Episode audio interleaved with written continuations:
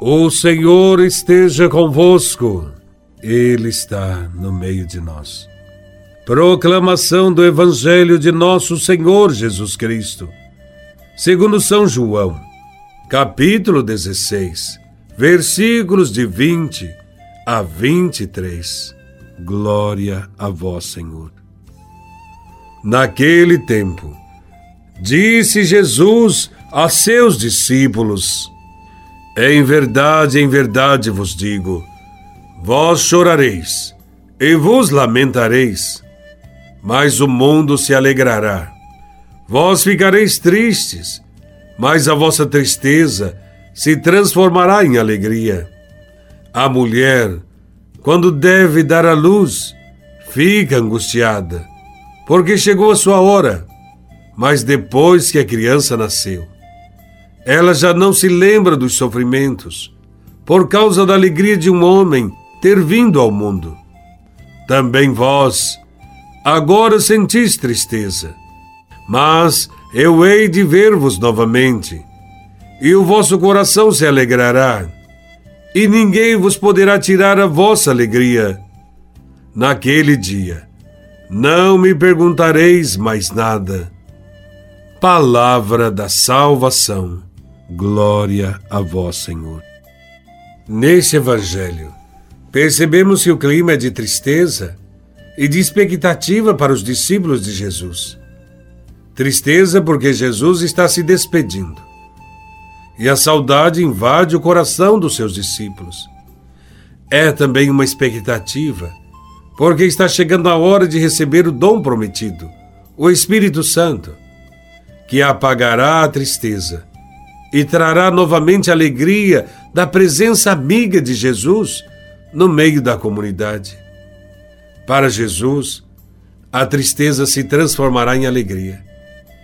A alusão frequente à tristeza e ao sofrimento que Jesus fala é para animar os discípulos que passarão por dificuldades. Uma pessoa suporta uma situação de sofrimento e de perseguição quando sabe que o sofrimento é temporário e quando sabe que logo virá a alegria perfeita.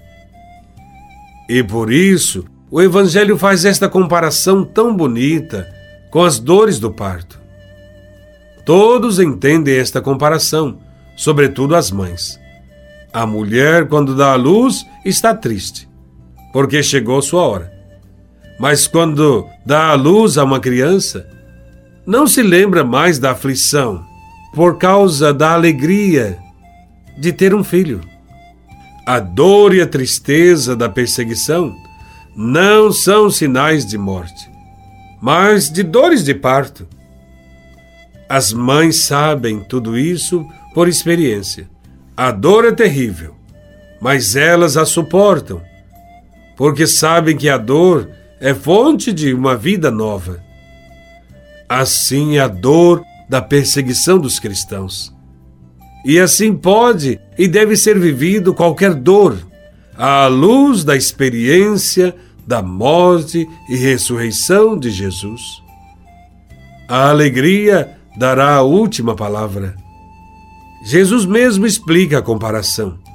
Assim também vós agora estáis tristes, mas vos verei de novo e vosso coração se alegrará, e ninguém poderá vos tirar vossa alegria. Naquele dia não me fareis mais perguntas, isto é, com a luz de Deus, não haverá necessidade de pedir algo. A luz de Deus é a resposta total a todas as perguntas que poderiam nascer dentro do coração humano. Tenhamos a firme esperança de que tudo passará. As perseguições, as tristezas, e um dia se realizarão todas as promessas de Jesus e se confirmará o reino de Deus. Enquanto isso não acontece, tenhamos perseverança e fidelidade ao Evangelho de Jesus Cristo, que nos pede amor a Deus e amor aos irmãos, principalmente àqueles que mais precisam. Louvado seja nosso Senhor Jesus Cristo, para sempre seja louvado.